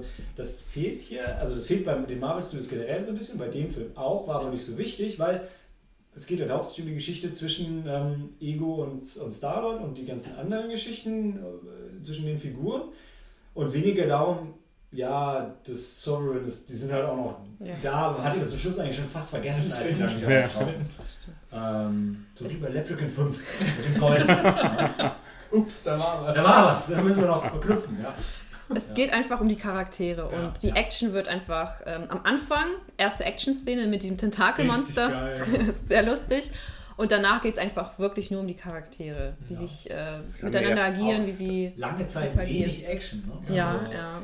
Also in der ersten Hälfte hast du wirklich so dieses, sehr viel. Also gerade wo- wenn die, wenn die Bonds so ein bisschen Ja. geknüpft. Aber, aber, Action hast du aber auch viel, wo Drax hinten rausfliegt und dann von Hand äh, auf die Raumspalte. Hast du auch 136 Ja. Minuten. Ja, ich meine, also es hat schon viel Action, aber es liegt mehr der Fokus auf dem Charakter. das Ja, ja. Aber also trotzdem jetzt, wenn du den schaust, der hat jetzt keine, keine Längen, so wie ein Born to be Blue. Also Nee, der Film, für, für einen Marvel Studios Film lässt er sich schon viel Zeit, aber jetzt, also äh, nicht so, dass es irgendwie langweilig wird. Auf keinen Fall. Gar nicht. Denn ich finde, gerade bei, äh, bei der Geschichte zwischen Star-Lord und seinem äh, e äh, biologischen Vater Ego, Mhm. da sollte man auch nochmal äh, Yondu erwähnen. Dessen Geschichte wird ja auch ein bisschen mehr aufgerollt. Äh, mit, ähm, wer ist der Charakter von Sylvester Stallone? Der in diesem. Ja, also ich finde, Yondo ist auch mit der beste Charakter in dem Film. Starker Oh Gott. Ja, genau, der- ja. Genau, das ist Sylvester Stallone. In diesem, Ja, auch gleich genannt, glaube in ich. diesem Söldner-Schmuggler-Konzil da, in dem Yondu auch Die tätig war. Ravages. Ja, diese, die ihn dann rauswerfen. Ja, Yondo, den man, äh, der hat im ersten Teil ja eigentlich nur Antagonist war. Ja. Mhm. Also war wenig Sympathie für Ja. ihn. Du, er hilft Ja. am Schluss aber mit. Ja, ich sag ja wenig, wenig. Ja, nicht- Nicht gar Ja, und nicht. deswegen aber, fliegt er aus der schon, rein, äh, schon fast rein böse. Es war jetzt kein, kein Han Solo. Ja, nee, stimmt. Ähm, aber in dem Teil hier echt. Ja, und da müssen wir wieder Drax erwähnen. Drax sagt nämlich sofort zu ähm, Star-Lord, ja, ich dachte, Yondo sei dein Vater. Richtig, genau. Und Yondo war wirklich sein Vater, weil er war die ganze war Zeit da. immer da. Er hat ihn aufgezogen. Er hat ihn aufgezogen. Und hat ihn auch mehr beschützt, als Genau. man jetzt wahrgenommen hat. Ja, genau. Und er war eigentlich, eigentlich war er sein Vater. Richtig. Und deshalb macht es halt umso tragischer zum Schluss noch. Und ähm, überhaupt, wie er dann sein Schiff verliert, wie seine Crew Oh, äh, ja, meutert, weil er merkt, gut, er hat jetzt vielleicht einen Fehler gemacht, weil er ähm, Star-Lord bevorzugt hat, weil Star-Lord für ihn wie ein Sohn ist. Und dann, dann war das denn noch? Haben die nicht irgendwie wegen Kindersklaverei oder so rausgeschmissen? Ja, genau. Die Ravengers haben ihn rausgeschmissen, weil er halt die, ähm, diese Kinder für den Ego ähm, entführt hat, zu ihm ja, gebracht hat. genau. Und äh, Star-Lord ähm, hat er halt bei sich behalten, ja. beschützt. Genau. Und dann aber seine Crew, seine Crew hat ihm vorgeworfen, als sie auf dem Planeten sind und gegen Rocket kämpfen, hat seine Crew ihm vorgeworfen, dass er Star-Lord immer beschützt hat. Mhm. Was verständlich ist, denn Star-Lord ist ja praktisch sein Sohn. Ja. Und das haben sie ihm vorgeworfen. Dann hat er gemerkt, oh, ich habe meine Pflichten als Captain nicht erfüllt. Wenn, wenn ich doch meine Pflichten als Vater erfüllt habe, aber die nicht als Captain. Und dann wird er auch to- total lethargisch und lässt das alles mit sich äh, geschehen. Nicht ganz. Er will ja kämpfen, aber dann kommt Nebula und schießt ihm seinen Ach, stimmt, Kontrollfinger ja, weg. ja, Er, ja. Ich finde, er ist nicht lethargisch. Du merkst so, er sieht schon, die haben einen Punkt, aber Ja. er wird halt seine Position auf jeden Fall verteidigen Ja. und sein Stand his ground. Ja, Aber dann wird er halt von hinterrücks halt erschossen. von der, genau. Und dann, Er hat erst diesen schweren Schicksalsschlag, dass er aus diesem äh, Konzil rausfliegt und äh, dann meutert seine Crew. Also für ihn geht es erstmal richtig bergab. Das stimmt. ja. Und dann auch nicht mehr so richtig bergauf. Also, Ja. Ja, also ich finde halt so als, ähm, als Figur denke ich schon. Also so als Charakter, Ja. also er hatte schon sein also Und am Ende geht's- schönes Ende für ihn, aber, aber als, Ja, als es geht nochmal geht noch mal richtig bergauf für ihn am Ende. Ja, okay. Also, Kann man so und so sehen. Ich finde, der Tiefpunkt ist ja Wortwörtlich gesehen. Der Tiefpunkt ist Ja. das Ende, klar. Nein, Meinst du? Nein, Am Ende glaub ich nicht. Doch, kriegt er, würde Ja. kriegt er seine Er Redemption. Ja, Ja. aber doch nichts von der ist doch dann tot. Spoiler! Zu spät. Ja, aber er durfte äh, seinen Sohn retten. Er kriegt ein Also Feuerwehr. er hat ihn gerettet. Ja, von den Ja. Rangers. Dann wird der nachträglich wieder aufgenommen. Ja. Von Ich verstehe, was ihr meint, aber ihr versteht auch. Gerade du mit militärischen Ja, ja. Ehren, das ist doch, ist doch voll dein er ist Ding. den Heldentod gestorben. Ja, natürlich. Da hatte ich Tränen in den Augen. Ja. Habe ich wirklich Ja. deutlich. Das war, Das Das war- das schön, war hart. Ja, der das war echt Staub durch die ergreifend. Ja. Fliegt. ja, Und, und dann war- kommen die alle. Das war aber so der Punkt, also das fand ich auch. so. und als Michelle Yeoh auch dabei war, da war vorbei für mich. Oder war mal dieses Ding dann mit Hasselhoff und so, wo ich dachte, ey, Ja. müsste er jetzt noch einen Gag reindrücken? Also ich fand, nein, müsste nicht. ähm, Das ist es halt. Ich glaube einfach, der Regisseur, der wollte auf Nummer sicher gehen und deshalb dachte er sich, okay, wir brauchen mehr Gags. Ja, ich, stimmt. also ich hatte, also gerade am Anfang, schon das Gefühl, so, äh, jetzt äh, James Gunn, der hat den ersten gemacht, den, den zweiten und macht wahrscheinlich auch den Mhm. dritten. Mhm. Und ich glaube schon, die haben ihn so ein bisschen schon machen lassen, was sie wollen. Mhm. Wegen den Gags will ich noch einmal bei Groot einhaken.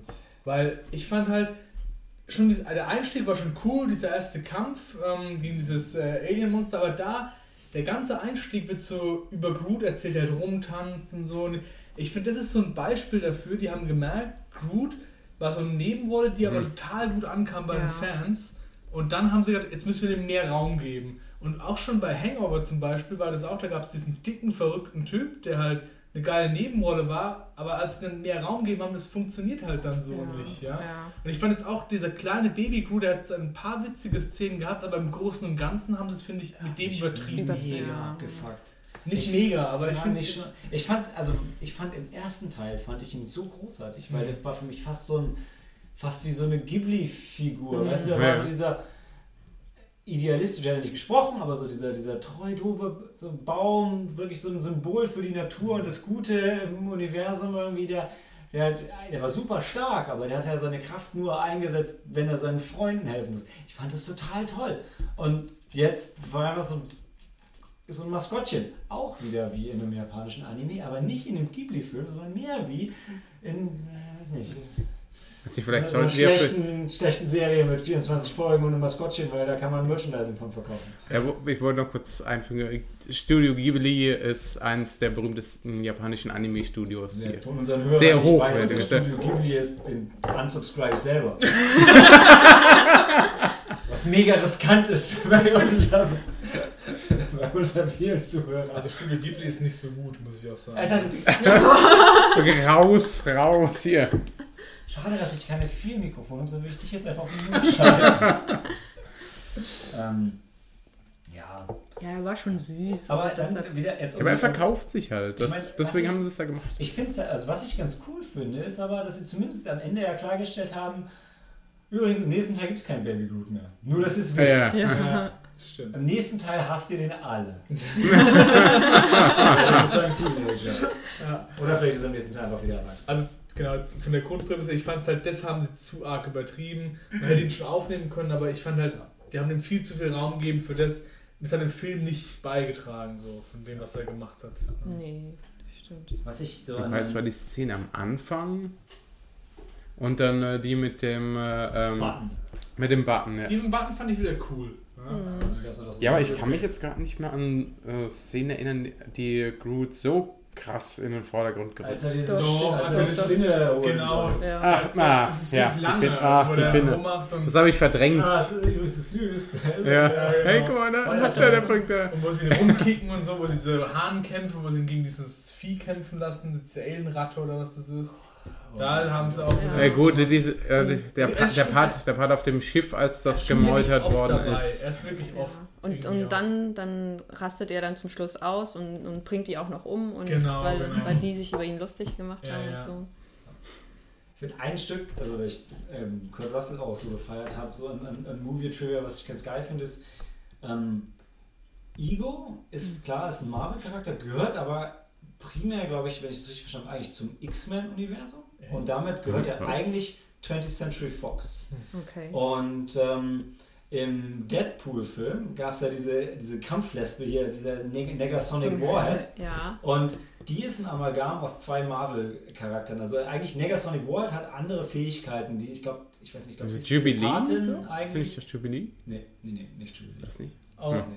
Was ich übrigens. Warte, warte, nee, Ja, der, ja. der, der, Punkt ist, der Punkt ist, die haben einen Deal gemacht mit 20th Century Fox. Die durften Negasonic Warhead in Deadpool verändern und haben im Gegenzug die Rechte an Ego gekriegt und konnten den benutzen. Oh. Aha. Und es war halt so, ich kann so bei aus 20th Century Fox so erstmal so liest du auf Papier, okay, Ego, Ego ist ein Planet und ah, das kann irgendwie nicht so Zeugt wichtig sein. Kinder. Ja klar, kriegt er, was soll's, uns egal. Und jetzt machen die halt so zu der zentralen Figur von dem Sommer-Blockbuster. Ja.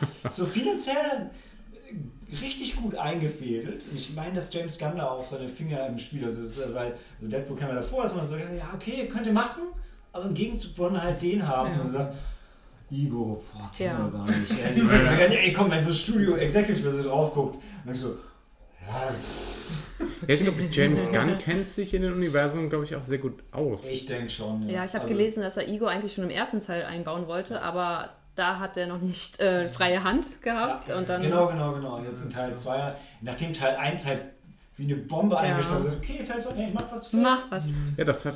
Mach, mach War ja anscheinend auch- wie Josh. Ja, hier war ja auch nichts zu erwarten. Mach was draus. Hast Ja, gerade Den, habt, den hattet ihr damals, glaube ich, in der Sneak gesehen, oder? Der erste lief in der Sneak, ja genau, genau. Der zweite nicht, natürlich nicht. Und ich hab's gecallt. Ich wusste genau, dass dann der Woche Guardians kommt. Die haben alle gesagt so, Du hast nee, ja, auf jeden Fall. gewesen. Ne, ich wusste auch schon nicht. Okay, cooler Typ. Hast du gut gemacht. Also ich, Musst du morgen wieder callen. Ja. also ich muss sagen, ich glaube, Guardians 2 ist, den mag ich ein bisschen lieber als Guardians 1. Echt? Ja, ich glaube, ich mag ihn schon. Ja doch, ich mag ihn. Hm. Ich fand die beide waren schon gleich Ich auf. glaube, ich fand ihn ich- besser. ja. Aber ich kann mich zum Beispiel an das Ende von Guardians 1, 1 fast gar nicht mehr erinnern. Der Weil- Dance-Off. Ja, ich kann mich gerade Ah. nur ans erinnern.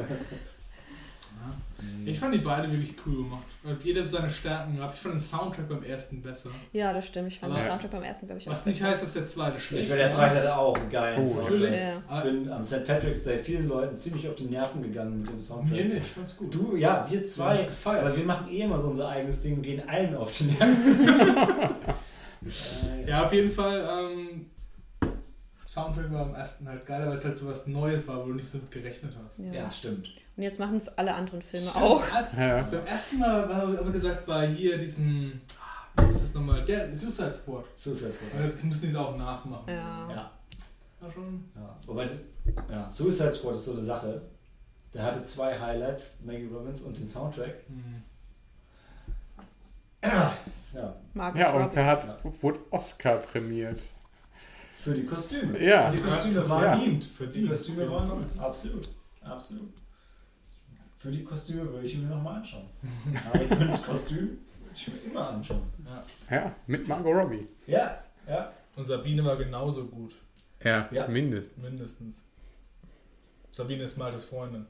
Ja. Die hat, die hat Harlequin gemacht. bei Ich weiß, ob das Internet das wissen muss. Hey, Malte hat Joker gemacht, aber Sabine war halt geiler als Harlequin. Aber Malte war auch gut. ja. Gut, ja. Auch gut, Ja. vor allen Dingen. Ja, ja, ja, ich fand mich auch okay. äh, okay, zurück zu Guardians of the Galaxy Volume 2. Also ich muss sagen, ich fand Star-Lord war mit so die schwächste Figur in dem Film. Er hatte eine gute Szene, da hat er gerade sein T-Shirt gewechselt. okay, ne? Oh, Helena. das, ist, das ist schon hart. Und auch noch so. Und das war wirklich Fanservice, also für die Ladies. Und ähm, sonst Hast dich angesprochen gefühlt. Ja, total. das, das, hast, das steht ja doch, glaube ich, sogar drin, dass er. Ähm, Ich glaube, das muss er in jedem Chris Film Pratt machen. fand, dass äh, Yondu die bessere äh, oben ohne Szene hatte. Weil die was für einen Charakter weiterentwickelt hat. Ja, das Ja, stimmt. die war krass. Das Ja, war, das ja. war diese deprimierende Szene in diesem Ja. Bordell. Ne? Das war. äh, Die war echt heftig. Ja. Ja, und dann hat er auch offen gesagt, ja. Bei Ja. mir war es halt nur Fanservice. Ja, aber wenn du dich hinstellen Ja, kannst und sagen kannst, ah, sorry, meine Omo-Szene war nur Fanservice. dann hast du es schon geschafft. Ja, dann auch noch bei Chris Pratt. Wie viel, Was hat er? 15 oder 30 Kilo mal mehr gewogen äh, vor Guardians of the Galaxy. Also er ist schon recht sympathisch, also sehr sympathisch. Und aber trotzdem fand ich die anderen irgendwie, die waren stärker. Hm. Hm, Müsste ich jetzt zugeben. Ich habe ja, also ich persönlich habe die Geschichte mit den zwei Schwestern habe ich echt nicht kommen sehen. Also ich habe gedacht, Nebula ist tot Mhm. und damit ist die Sache jetzt irgendwie gegessen. Hm. Dass sie nochmal wiedergekommen ist und so, fand ich aber cool. Also hat für mich, hat für Ja. mich funktioniert. Ich glaube, in den Comics ist sie auch Teil von den Guardians. Also was ich, ähm, was ich da krass fand, war, ähm, dass vorher war, habe ich immer gedacht, ja, Gamora ist die Gute, 100 Prozent, und, und die andere ist die Böse. Und das haben sie im Film echt nochmal cool, cool gedreht. Also, dass du echt Verständnis für die für, für, für, für, Für hast, hattest und dann Gamora so ein bisschen in einem anderen Licht gesetzt. Das haben sie gut gemacht. Äh, Hätte ich nicht gerechnet. Die Sache jetzt nicht, dass ich es gebraucht Ja, gut. habe, aber fand ich gut. Also ich fand, Die das, beiden konnten ja nichts für. Ich fand das mit den Schwestern fand ich persönlich das Schwächste im Film. Mhm. Weil ich halt Nebula, erst war es ja halt wieder die Antagonistin, die sie dann jagen müssen und verhaften Ja, ja, müssen. Und dann war doch wieder dieser Twist, dass sie doch alles für ihre Schwester macht. Das fand ich nicht so gut erzählt. Hat mir persönlich nicht so gefallen. Für mich Hm. hat's- also für mich hat es funktioniert. Ja, also, weil das ist ein Film, was mir am wenigsten noch, noch hinter Groot kam, das für mich so. Oh, das ist hart. Also das würde ich, da würde ich dir Ja, ist persönlich widersprechen. Ne? Ist dann nur, wie ich es halt empfunden habe. Am Ende fand ich es wieder cool, wo diese Story mit Nebula kam und ey, und ich wurde halt immer verstümmelt für dich und bla. Ja. Ja, aber bis, bis dahin fand ich es nicht so, nicht so geil. Auch wo sie dann so wie so eine Verrückte auf sie losgeht. Ja. Ja, das war halt Ja, charaktertreu. Nee, fand ich nicht so. Im ersten Teil hat sie es auch schon gehasst, wenn wir sie die ganze Zeit umbringen. Ja, okay. Gut. Stallones Gastauftritt war cool. Hat's den gebraucht? Hm. Gibt es vielleicht einen Spin-off mit Stallone und seinen Guardians of the Ja, Galaxy? mit Stallone und Michelle Yeoh. Ja, Dann- Dann genau. guck ich's mir Ja. an. Wegen Michelle Yeoh, die ist cool. War das wirklich Michelle? Ja, Auf das war Fall. Michelle, Ja. ja. Michelle Yeoh. Guck, jetzt sofort, hat sie Ja. sofort erkannt. Wir haben es gleich gefeiert. traurig, aber das ist so eine geile Schauspielerin. Und die Nein, James Gunn ist halt großer Fan. Ja? Er ist größ also er Das war ist Fan von Michelle okay, Yeoh also und deshalb das hat er sie gefragt, willst du mitmachen? Okay. Und sie Ja. so, hm, ja. Für dich. Für dich Ja. mache ich das. Weil er Fan ist. Man kennt es schnell. Okay, Ich weiß nicht. fair enough. Wir sehen die Guardians wieder in. Wahrscheinlich bei den Infinity Wars Teil 1, wenn alles sich zusammenführt. Das kommt, denke ich, vor dem dritten Guardians-Film. Gehe ich mal zumindest von aus. Achso, ich wollte noch sagen, dass ich Rocket auch gut fand. Er war auch eine gute, eine gute Figur. Ja, Ja, ich ich, würde so gerne mehr von Rocket sehen. nein, das nicht, aber Doch, Ja, von der Ja? Geschichte, äh, von seiner Hintergrundgeschichte Ja. her könnten Ja. sie ruhig ein bisschen er mehr ist erzählen. halt wirklich so. Er ist eigentlich total unsicher, aber versucht das zu überspielen und ähm, kabbelt sich auch immer mit Starlord. Ja, ich bin der bessere Pilot und so. Aber, aber er eigentlich ähm, hat er einen weichen Kern, aber eine harte Schale. Und dann mit dem im Dialog mit Yondo kommt das auch alles raus. Das Yondo war auch mal so wie Rocket und irgendwann das. Gibt Trash Panda. Ja, aber wenn du dein ganzes Leben lang als Trash-Panda bezeichnet wirst. Das hast du Ja, nee, dann das ersten Mal gehört. Das war so, Ach wenn so. den Raccoon und der rast er immer aus und nennt es da den Trash Panda. Also, ist es besser? Nein. Ja, aber es gibt, Ja. gibt doch, glaube ich, ähm, kein Spin-off, aber ein paar Comics zu ihm. Ein paar. Massiv. Ich kenne mich im Comic-Universum nicht. Ja, ich glaub, Nur im das- Film das- Comic das- auch. Telltale-Spiel, was gerade aktuell läuft, Stimmt, ne? Die haben auch Ähm, Guardians gemacht. gehört, ist glaube ich nicht Movie Canon, aber Comic Canon. Und da ist gerade heute Episode 3 rausgekommen, die sich mit Rockets Hintergrundgeschichte beschäftigt. Du spielst es, oder was? Nee, Oh, okay. ich habe nur den Newsletter gekriegt, dass es rausgekommen ist und überlege jetzt stark, das zu spielen. Eigentlich hatte ich keinen Bock drauf. Ich dachte, okay, wenn es nicht zum Film gehört, dann lasse ich es Ja. mal sein, weil ich hatte gerade, also ich habe gerade Batman gespielt, habe mir Game of Thrones gekauft und spiele gerade ähm, Ich muss den Game of Thrones Borderlands mal Teil. Und wenn- jetzt will ich mir nicht auch noch Guardians of the Galaxy holen, aber ja, jetzt, jetzt irgendwie doch. Mal schauen. Ein großer Telltale-Fan, kann ich nur empfehlen. Hm, Die sind gut, Ja. Hast du wieder ähm, Playthroughs gesehen? Ja. Dem Spiel schon sehr nahe kommt. ja. Ja, wobei heißt es. dieses Nein, dieses Spiel, das du das Chori auch guckst. Welches? Ja. Guckst du das Battlegrounds Unknown. Ich denke, das ist doch so ein Ding, das will ich doch selber spielen und nicht Leuten zugucken, die das machen. Das würde ich jetzt bei Die Telltale richtigen sagen. Leute sind die das. Okay. Wenn du, Das die, wenn du die Entscheidung, ja, wenn du die Entscheidung halt überhaupt nicht beeinflussen kannst. Ja, genau. Da kann ich schon verstehen, dass du halt dann, ja. Okay, Ja, aber äh, dann gucke ich es mir halt nicht an. Guardians of the Galaxy of the 2. Galaxy. Einmal final die Runde. Enttäuscht. Nein. Na, auf keinen Nein, Fall. nein. Dicke nein. Empfehlung. Ja. Große Empfehlung. Dicke Empfehlung, reingehen. Gibt's Ja. nichts. Wer fand's, also Helen, du hast schon gesagt, du fandest es besser als Teil 1. Ja, ich würde sagen, ich fand es besser als Teil. Tobi? Schwer. Also es sind, es sind halt so, äh, die Filme gehen halt ein bisschen in zwei unterschiedliche Richtungen. Also ich, ich kann mich nicht entscheiden, ne. Sind beide geil. Daniel? Ich sag, Teil 1 war geiler, weil es halt nochmal innovativer und neuer war, aber Teil 2 steht dem in nichts nach und weil es die Charaktere fortführt, ist auf seine eigene Art halt geil. Aber mir ist 1 und dann 2 bisher. Ja, muss, ich, muss ich mich Daniel anschließen. Insgesamt, ich fand bei Teil 2 den Bösewicht besser, auch wenn es keinen Mhm. wirklichen gab, was war halt Kurt Russell. Ja, das war cool. Und das war in Teil 1 schwächer, aber Teil 1 einfach dadurch, weil es der erste war, der Soundtrack, es kam einfach alles zusammen. Es gibt diese Okay, Öffnungsszene mit Star-Lord, und da war man einfach dabei. Also es war das kann ich auch verstehen, ja. weggeblasen, auch weil ich irgendwie zwei Wochen vorher schon den Soundtrack auf Repeat zu Hause gehört habe. War, großartig. Die Eröffnungsszene beim Einser wirklich wesentlich stärker. Hm, wesentlich. Hm, Ja, ich so nicht Weiß ich nicht, nee, boah, ey, nee, wo er nee, da nee. lang tanzt.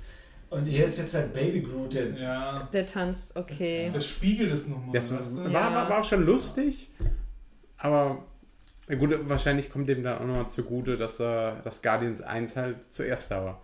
Ja. Ich finde den Kampf auch geil, komm, wo sie dann so hier gegen dieses Alien-Monster abgehen und Es so. ist halt immer cool. und Drax in den Rachen reinspringt und das Ding von innen heraus zerstört. Und er denkt, er hat alle gerettet. Ja. Was heißt, ihr denkt, der macht es. Dieser, dieser Schnitt, den du siehst, ist, weil er es von innen beschädigt hat. Und dann Ja, kann das- Gamora von außen den Todesstoß setzen. Ja, so war das. Also ihr merkt das schon nicht. so Nee, er war schon tot. Wenn ich so Er ist rausgekommen, er versuche, das das zum Ende tot war. zu führen. Ja, ihr ist dann immer wieder auf.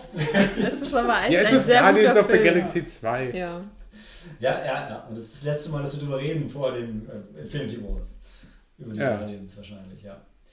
Ähm, gut, ich würde sagen, damit schließen wir es für heute ab. Die nächste Folge wird, je nachdem, wie wir es aufnahmetechnisch schaffen, entweder eine Sonderepisode zu Nicolas Cage sein oder Oh. eine Sonderepisode zur Nippon Connection.